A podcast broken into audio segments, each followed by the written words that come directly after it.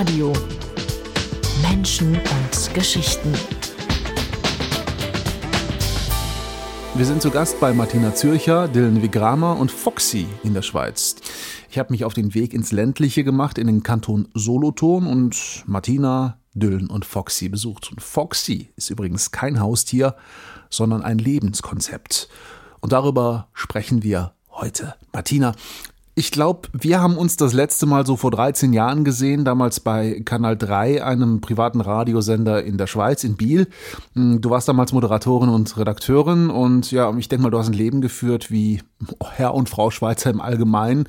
Nur irgendwie von 8 bis 17 Uhr im Büro und danach ein bisschen Freizeitbeschäftigung, Kino und hin und wieder mal in den Urlaub jetten. Heute sieht das bei dir und äh, Dylan ja völlig anders aus. Ihr seid verheiratet. Äh, wie lebt ihr jetzt? Ja, seit äh, 2016, April, ähm, leben wir in einem VW-Bus. Das ist eben Foxy, unser Bus. Und wir leben eigentlich als äh, ja, Nomaden, selbstständig, ähm, standortunabhängig und sind da, wo es uns gefällt oder da, wo es Arbeit gibt für uns gerade. Mhm. Wie seid ihr auf die Idee, auf dieses Konzept gekommen, genau so leben zu wollen? Also wir waren sehr viel unterwegs äh, für meine Vorträge in Deutschland, Österreich, überall. Und dann, äh, wenn man einen Vortrag macht äh, in Berlin, und dann musst du wieder zurück in die Schweiz und am nächsten Tag irgendwo anders ähm, oder eine Woche später. Wir sind sehr viel äh, gefahren und, und dann haben wir gesagt, äh, ja, damals hat, wollten wir auch so ein Tiny House haben.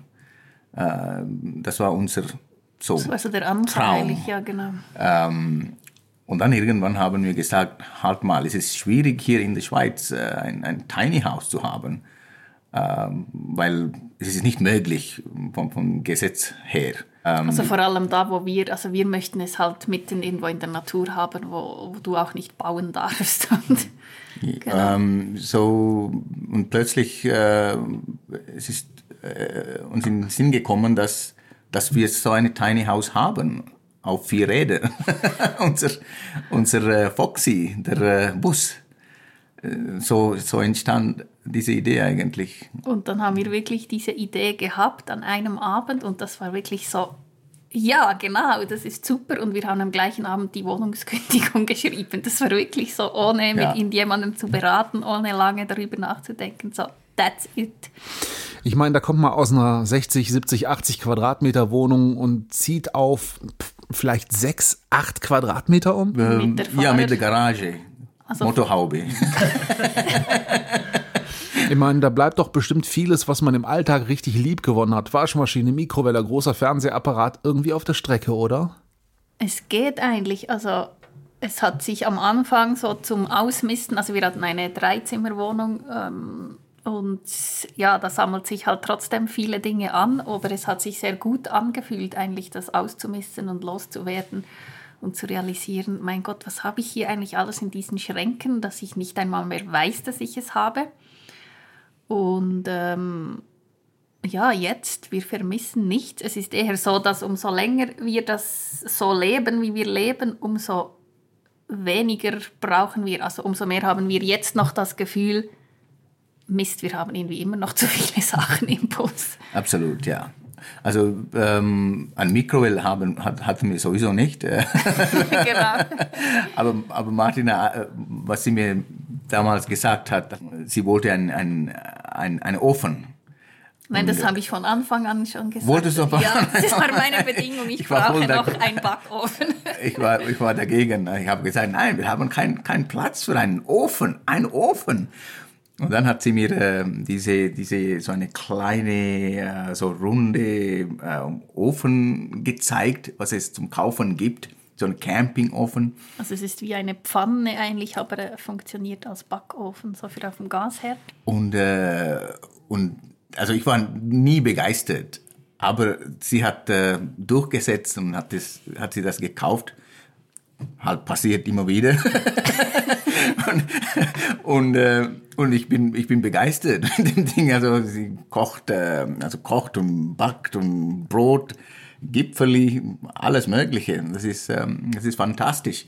Also wir haben nicht viel, aber wir müssen auch nicht auf man Dinge verzichten, weil was braucht man eigentlich? Wir haben genügend Kleider, wir haben ähm, ein Kochherd und eine Dusche und eine WC und äh, ja, das ein Kühlschrank. Ein Kühlschrank, oh. unsere Computers und alles, was wir brauchen äh, im Alltag, haben wir. Ähm, natürlich, wir haben nur so sechs Quadratmeter zum, zum, zum Leben. Aber äh, wenn die Sonne scheint, äh, wir haben das, den beste Garten, äh, oder? Ja, einer, den man nicht pflegen muss. Immer ein anderer, das ist wirklich... Genau wir haben die Welt eigentlich wirklich zu unserem Wohnzimmer gemacht und das fühlt sich super an. Also wenn ihr abends mal so der Meinung seid, auch so einen Sonnenuntergang mal vom Berggipfel anschauen, dann setzt ihr euch in den Foxy und, und los geht's? Absolut. Also wir, wir sind, wir sind sehr, immer noch sehr viel unterwegs. Also gut, diese, ähm, dieses Jahr waren wir nicht so viel unterwegs, weil wir hatten ziemlich viel ähm, Arbeit wegen Filmschneiden und so weiter. Wir mussten äh, einfach irgendwo wirklich bleiben und arbeiten. Aber sonst, äh, wir fahren ständig unterwegs. Einfach, wir, wir bleiben nicht so, wir campieren nicht. Also wir bleiben nicht in einem Ort ähm, einige Tage wie im Urlaub, sondern mm, wir verbringen ein paar Stunden, also am Tag irgendwo arbeiten und dann am Abend gehen wir woanders hin, äh, suchen einen, einen, einen schönen Ort zum, zum Übernachten. Ihr habt äh, angefangen, im Bus zu leben, habt ihr eben gesagt, um einfacher zu Vorträgen kommen zu können, weniger pendeln zu müssen, ähm, also aus beruflichen Gründen. Wann kam bei euch so die Idee auf, ach, das könnte man ja eigentlich mal ein bisschen erweitern, einfach mal ein bisschen weiterfahren? Ähm, ich glaube, die Idee, die war schon immer in uns drin. Also wir haben schon oder sind schon immer viel gereist. Äh, Dylan war ja dreieinhalb Jahre auf Weltreise mit dem Motorrad zuvor. Ich habe schon immer, ähm, ich habe mal in Amerika gearbeitet, habe in Indien einen Teil von meinem Studium gemacht, habe in der Mongolei ein Kinderhilfswerk aufgebaut. Also ich war da auch schon immer unterwegs.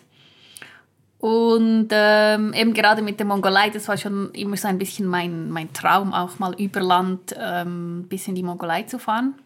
Und ja, wenn man dann so ein mobiles Haus hat, dann äh, ja, bietet sich das an. Hm, da liegen aber jetzt einige Länder zwischen Deutschland, Polen, Weißrussland, Russland, vielleicht auch Ukraine, Kasachstan oder China, je nachdem, ob man links oder rechts abbiegt. Äh, wenn man jetzt bis in die Mongolei fährt, wie bereitet man so eine Reise vor? Ich meine, äh, einfach Koffer packen und los, äh, damit wird es wohl nicht getan sein, oder? Ähm, ja, einfach die Visums halt vor allem gerade in diesen Ländern ist ja das nicht so, dass du überall einfach visumfrei durchfahren kannst. Also Russland, Mongolei mussten wir Visum besorgen. Ja, sonst Aber, eigentlich brauchen wir keine Vorbereitung, weil wir haben alles im Auto. Ja. Äh, was wir einfach, äh, wir haben ein, Sachen zurückgelassen, die, die Sachen, was wir immer sonst dabei hatten. Zum Beispiel eine große Leinwand habe ich immer dabei, und, äh, Beamer und, und äh, Soundsystem und so weiter. Die Bücher zum Verkaufen haben wir auch nicht mitgenommen.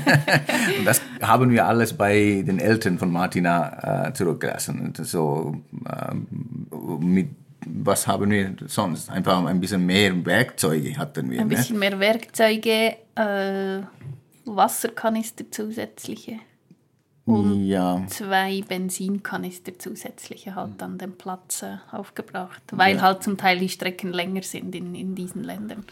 Und, und wie sieht es dann mit dem psychologischen Aspekt aus? Ich meine, also ich hätte richtig Bammel, äh, dass mir da unterwegs was passieren kann, eine Panne oder man wird überfallen. Äh, ADAC und TCS, die sind weit weg. Und, und gerade bei der Mongolei, da denke ich eher an Wüste als an eine gut ausgebaute Autobahn. Ja, einfach ähm, Mongolei ist, ist sehr äh, abenteuerlich. Also ich, ich liebe es, so unterwegs zu sein. Ähm, gibt es sehr wenige Straßen. Ähm, aber Vorbereitungen. Die Straßen, die es gibt, die sind in äh, schlechtem Zustand oder voller Löcher oder mehr Staubpisten, genau. Ja, aber ähm, da haben wir eigentlich nicht viele Vorbereitungen gemacht. Also das ist auch uns, also meine Spezialität. Ich bin sehr schlecht in, in Vorbereitung. ich mache es einfach, also ohne große Vorbereitung. Also Visum war das Wichtigste. Sonst alles andere, da muss man nicht äh, darum kümmern. Also ich weiß, ich kenne Leute, die, die monatelang oder jahrelang vorbereiten und, und spezielle Ausrüstung. Nein, das braucht er nicht einfach. Vor, allem, wenn du dann in diesen Ländern unterwegs bist und du hast dann so das Gefühl, ah, du machst jetzt ein Abenteuer und dann begegnest du diesen lokalen Menschen, die wirklich überall Pannen haben und die haben einfach nichts dabei. Genau. Und, und du merkst dann so, also eigentlich die wahren Abenteuer sind die Menschen, die unter diesen Bedingungen immer leben und immer einfach so unterwegs sind. Und du lernst auch dann einfach, okay, du hast eine Panne, dann ist jetzt kein Drama, dann kommst du halt mal zu spät. Also gut, wir hatten jetzt eh keinen kein Zeitplan oder so. Aber ähm, ich denke, das Leben im Bus und eben das Leben in diesen anderen Realitäten, als was wir hier in Europa immer haben, äh, lernt ihr dann einfach auch gelassen zu sein und den Tag zu nehmen, wie er kommt, ohne dass du immer alles planen musst, weil es kommt sowieso anders. also ich, ich habe äh, sehr viele Menschen geholfen, also als Automechaniker, also ich bin gelernter Automechaniker, vielleicht das ist auch ein Grund, warum ich nicht so viele Vorbereitungen mache, weil wenn etwas kaputt geht, dann repariere ich halt. Ne? Ähm, und unterwegs in der Mongolei habe ich einen Motorradfahrer gesehen, der hat seine ganze Vordergabel ausgehängt. Und äh, dann habe ich gefragt, hey, hier diese, diese große Mutter, das, das ist eine wichtige äh, Mutter, es fehlte. Und ich habe gesagt, wir fahren zurück und wir schauen, wir besuchen dieses Teil, sonst du kannst gar nicht fahren. Und dann sagte er mir, da du musst nicht suchen gehen, das habe ich vor zwei Monaten verloren. also ähm, diese Leute, sie, sie, sie, sie sind äh, immer unterwegs, also nicht zehn Kilometer, sondern dieser Mann, der war vielleicht 100 oder mehr als ja, ich 150 glaube, Kilometer unterwegs. So fahren, ja, ja äh, wahrscheinlich macht das diese Strecke immer wieder. Äh, und wir machen große Vorbereitungen und äh, ähm, ja, ich habe gelernt, eigentlich Vorbereitungen sind schön, aber wenn du etwas erleben willst, äh, geh mal ohne Vorbereitung. Da wirst du viel bessere Erfahrungen machen auf dieser Welt. Wow, tolle Geschichte und tolle Einstellung. Wir haben ja eben schon von euch gehört, von spannenden Begegnungen, zum Beispiel mit einem Menschen auf seinem halb kaputten Motorrad. Welche Geschichten habt ihr denn noch so erlebt? Und waren das eher tolle Erfahrungen oder auch solche, wo ihr sagt, oh, jetzt wird es aber eher unangenehm? Es gab immer wieder. Ja, also mehrheitlich eigentlich immer nur schöne Geschichten, sehr berührende Geschichten. Ähm, was mir speziell in Erinnerung bleibt, ist, wir waren in Tadschikistan, da hat ja sehr hohe Berge auch. Wir waren auf irgendeinem so Pass oben und dann ähm, haben wir Fotos gemacht und dann kam, äh, kam eine Frau, man hat gemerkt, dass sie so ein bisschen äh, geistig behindert ist und sie hat dann gefragt, halt mit Händen und Füßen, ob wir ihr Telefon aufladen können an unserem Auto. Und das haben wir dann eingesteckt, waren noch eine Weile da und dann, als wir gehen wollten, wollte ich ihr das Telefon zurückbringen und dann haben sie uns eingeladen zu sich und das war wirklich so eine... Ein Zelt. Ein, ein Zelt, also ein total also verlottertes Zelt. Also man sah wirklich, die haben nicht viel. Ähm, waren zwei Leute, also ein, ein Ehepaar, die waren beide so ein bisschen autistisch. Ja, einfach ähm, geistig, darf man das heute noch sagen, behindert oder und hatten ein Kind oder zwei Kinder und die Großmutter war noch da. Und die haben sich so gefreut. Und, und wenn du dort eingeladen wirst in diesen Ländern, das ist nicht einfach nur eine Tasse Kaffee, dann wird, weiß nicht was alles aufgestellt. Und sie haben uns dann noch irgendwie mega viel von ihrem Käse, den sie dort oben auf den, also es ist so wie auf der Alp halt im Sommer sind sie dort oben, von diesem Käse geschenkt. Und du denkst, hey, sie haben einfach nichts hier, also wir haben den kleinen Jungen, wir hatten so einen Plastikfuchs, so ein kleines Spielzeugfuchs, weil halt unser Bus Foxy heißt und den haben wir ihm dann geschenkt und er wollte uns ihn immer wieder zurückgeben, weil er dachte, es kann nicht sein, dass ich das behalten kann. Und, und dann solche Begegnungen, dass du wirklich einfach offen empfangen wirst, du wirst beschenkt von Leuten, die selber nichts haben und du denkst dann so, wow. Und ja, hier passiert dir so etwas, glaube nicht. Also das ist schon sehr berührend. Wo du gerade von hier sprichst, euer Lebenskonzept weicht ja schon ein bisschen vom üblichen von Herrn und Frau Schweizer ab und natürlich auch von äh, deren, den, den anderen Menschen überhaupt, denn ähm, ja, ihr fahrt nach Tadschikistan und Länder, wo die meisten sagen würden, äh, seid ihr denn verrückt? Also, ähm, als wir gerade unterwegs waren, haben wir von diesem Vorfall gehört, wo ein selbst, also eine, eine, eine hat äh, sechs oder fünf oder sechs äh, Radfahrer ähm, gerammt mit seinem Auto und dann mit dem Messer äh, diese Touristen attackiert ja, das haben. war so auf dem Pamir Highway letzten Sommer in Tadschikistan. Ja, genau. Und ähm, da haben wir auch Angst bekommen jetzt, oh, wir wollen durch Tadschikistan und was erwartet uns in diesem Land. Ähm, und unterwegs, also als wir Richtung Tadschikistan unterwegs waren, haben wir noch einen ein, ein Reisende getroffen und er hat gesagt, wenn man nach Tadschikistan geht, dann du bist blöd. Äh, nach, Jetzt in dem Moment, ja. ja, und trotzdem, wir sind einfach eingereist und was Ja, wir in diesem Land erlebt haben, haben wir nirgends erlebt. Also die Freundlichkeit der Menschen. Wir haben überall, wir wurden beschenkt, Tomaten ohne Ende. Wir haben angefangen, also wochenlang haben wir Tomatensuppe ko- ja, genau, Tomatensuppe und Aprikosenmarmelade kochen, weil einfach überall, wo du einfach angehalten hast, auch wenn du nur ein Foto machen wolltest oder irgendwie zum Pinkeln hinter den Busch verschwindest, die Leute kommen einfach und schenken dir etwas. Wenn sie dich nicht einladen, dann geben sie dir etwas mit. Oder Ja. wenn du vorbeifährst, dann legen sie die Hand aufs Herz und, und nicken und winken und wirklich Ja, also absolut äh, ja, absolut ein gastfreundliches Ja. Land, ähm, würde ich sofort wieder zurück. Weißt du, das Problem ist, diese schlechten Nachrichten hört man also sehr schnell, also viel schneller als gute Sachen. Äh, Das haben wir immer wieder erlebt. Also man spricht auch von den Russen ähm, immer wieder. Oh, Russland, böses Land. Und, und, ähm, aber als wir unterwegs waren, haben wir sehr, sehr viele positive Sachen äh, gelernt oder begegnet. Ähm, und das ist das Schöne am Reisen. Also man muss einfach unbedingt auf Reisen gehen, wenn man die Welt besser kennenlernen will. Oder äh, da, da kann man nur seine, seine Meinung ändern. Also Ja, weil die meisten Menschen, die sind genauso wie du und wir, die wollen einfach einen guten Tag haben, die wollen abends ein Dach über den Kopf haben, einen vollen Bauch und, und zufrieden sein und nicht irgendwie also dich angreifen oder was weiß ich. Also Ja, also ähm, eben kommen zurück zu, zu deiner Frage. Ja, wir haben sehr viele, viele schöne Begegnungen gehabt. Ähm, sie haben von uns nichts erwartet.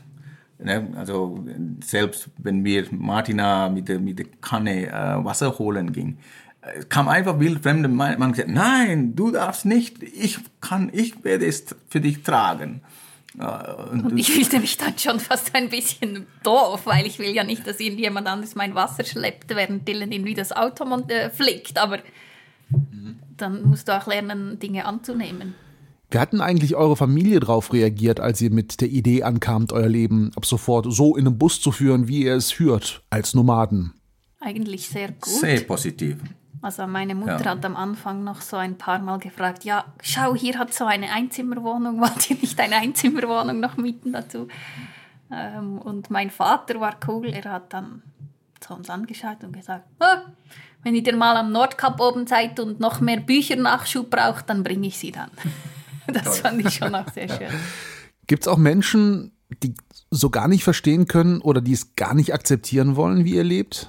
Ähm, ja, aber also wir arbeiten, wir verdienen unser Geld. Wenn wir alt sind, dann arbeiten wir hoffentlich immer noch, weil wir lieben unseren Job und wir lieben, was wir tun. Und wir denken jetzt nicht daran, so ach, bald sind wir pensioniert.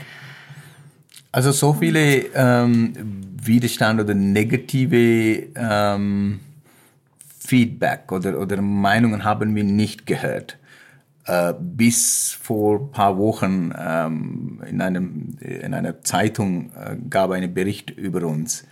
Ähm, und dann äh, die Online-Version gab es so viele Kommentare an, an, an, an, an einen Tag nach, nachdem dieser Artikel erschien.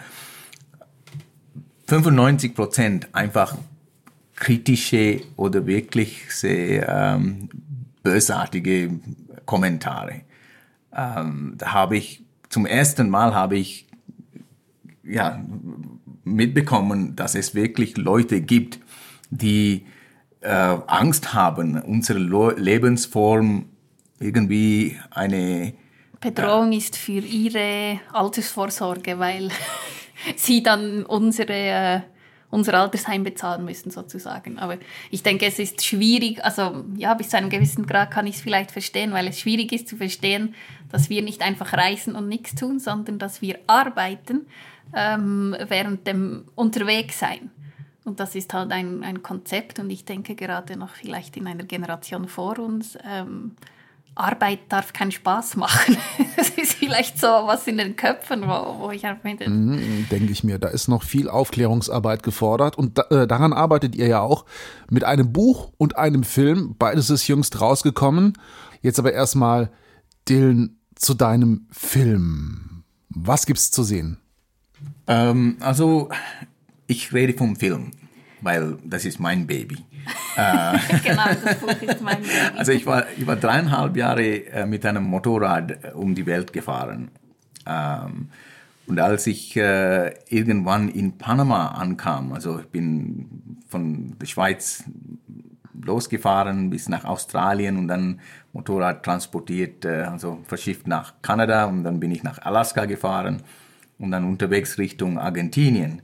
In Panama endet die Straße ähm, also diese Panamerikaner ist Schluss dort, weil es gibt eine, eine Region namens Darien. Das ist eine, eine Dschungelregion, gibt keine, keine Straßen. Du musst einfach ein, ein Boot finden, äh, dich nach, nach Kolumbien bringt. Und dort habe ich ein Floß gebaut mit zehn Ölfässern und ähm, Motorrad äh, auf diese äh, Floß gestellt und äh, anstatt Hinterrad habe ich eine, äh, eine, eine Propeller äh, montiert und mit dem Ding fuhr ich 800 Kilometer auf dem Pazifik äh, Richtung Kolumbien. Also das war eigentlich das Highlight äh, meiner meine Reise. Ähm, ich habe also ohne Segel Erfahrung, äh, sowas zu machen. Ja, gab ziemlich viele Probleme, aber ist eine schöne Geschichte geworden. Und unterwegs habe ich auch so Film, ich habe einfach gefilmt mit einem GoPro und ich habe so eine kleine ähm, äh, Kamera, einen, einen Camcorder. Aber niemals wollte ich einen Film machen. Äh, ich habe einfach, was jeder macht heutzutage mit, mit seinem Handy, so habe ich diese, diese Kameras benutzt. Und äh, schlussendlich, ich kam wieder zurück und dann haben wir eine, eine, ein, ein Buch geschrieben über diese Geschichte.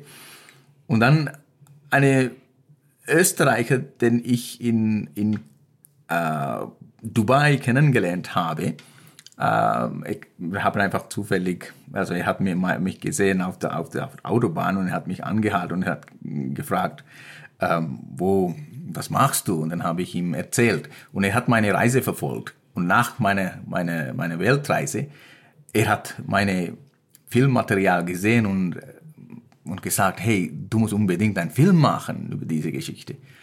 Und so wollten wir einen Film machen äh, mit einem Filmcrew. Wir wollten, ja, also sie, sie, haben, sie haben gesagt, es kostet da 100.000 Euros, um diesen Film zu realisieren. Und mit einem Crowdfunding wollten wir ähm, das Geld äh, sammeln, aber 7000 äh, Euros haben wir schlussendlich bekommen und das reichte niemals. Und da habe ich gedacht, okay, jetzt mache ich halt meine eigene Film.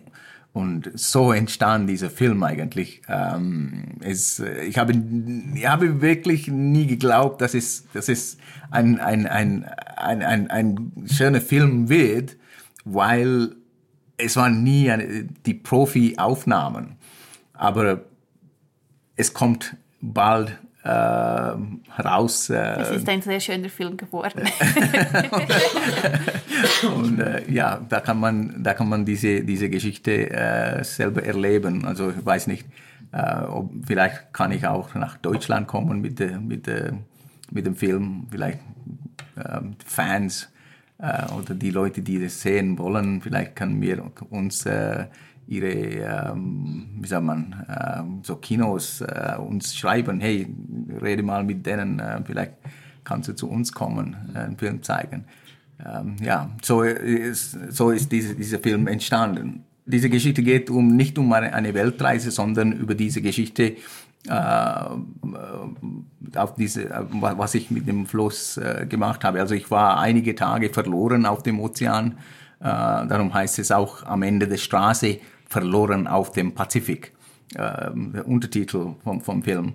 Ähm, weil, ja, die Strömung hat mich einfach mitgerissen äh, Richtung äh, tiefen Pazifik.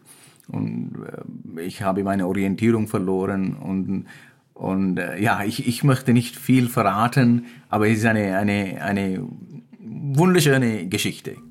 Genau. Am 17. Oktober war Premiere des Films in der Schweiz. Für nächstes Jahr ist auch geplant, den Streifen in Deutschland zu zeigen. Ich habe mir mal den Trailer angeschaut und so viel darf ich spoilern. Gänsehaut pur. Infos gibt's unter am Ende der Straße derfilm.de. Unbedingt mal reinschauen. Reden wir jetzt über das Buch von Martina, dein zweites, was gerade rausgekommen ist. Worum geht's da? Das zweite Buch heißt Einfach Leben und es erzählt von dreieinhalb Jahren Erfahrung ähm, als Nomaden unterwegs mit dem Bus. Ähm, und es erzählt äh, natürlich Reiseerlebnisse ähm, von Europa, aber eben auch Zentralasien, Mongolei. Und halt auch ja, diese ganzen Themen, warum weniger mehr ist, äh, warum es für uns der größte Komfort ist, kein Komfort zu haben. ähm, und ja, das sind so die, die Themen halt. Und, und es ist eigentlich eine, eine Liebeserklärung an das Leben als Nomaden, aber auch an das Leben überhaupt, weil wir hatten ja ähm, im, wann war das, im Januar 2017 einen ziemlich schlimmen Unfall. Es war eine Frontalkollision mit einem Falschfahrer auf der deutschen Autobahn. Also er wollte sich das Leben nehmen. Ganz bei uns in der Nähe in Aachen, ne? Genau. Und ähm, wir hätten da in dem Moment, also wir hatten mega Glück, wir hätten beide tot sein können oder einer von uns oder schwer verletzt und wir, äh, während zwei andere Menschen da an dem Tag gestorben sind, ähm, haben wir das überlebt. Und das war für uns äh, wirklich so wie ein, wie soll ich sagen, ein, ein, ein mega schlimmes Erlebnis und gleichzeitig eine Erkenntnis, so hey, wenn wir jetzt gestorben wären, wir hätten so gelebt, wie wir es lieben. Also und unsere Inspiration auch mit dem Vortrag äh, Vanlife, das wir machen dazu, möchten wir eigentlich die Leute dazu inspirieren, hey, lebt euer Leben, weil es kann irgendwann vorbei sein. Dieses Ereignis hat aber jetzt nicht dazu geführt, dass ihr gesagt habt, um Gottes Willen, wir fahren jetzt nie wieder nirgendwo mehr hin. Viel zu riskant, oder? Nein. Wie, wie, viele, wie viele Wege gibt es zum Sterben? Unendlich viele. also Autofahren ist, ist einer von denen.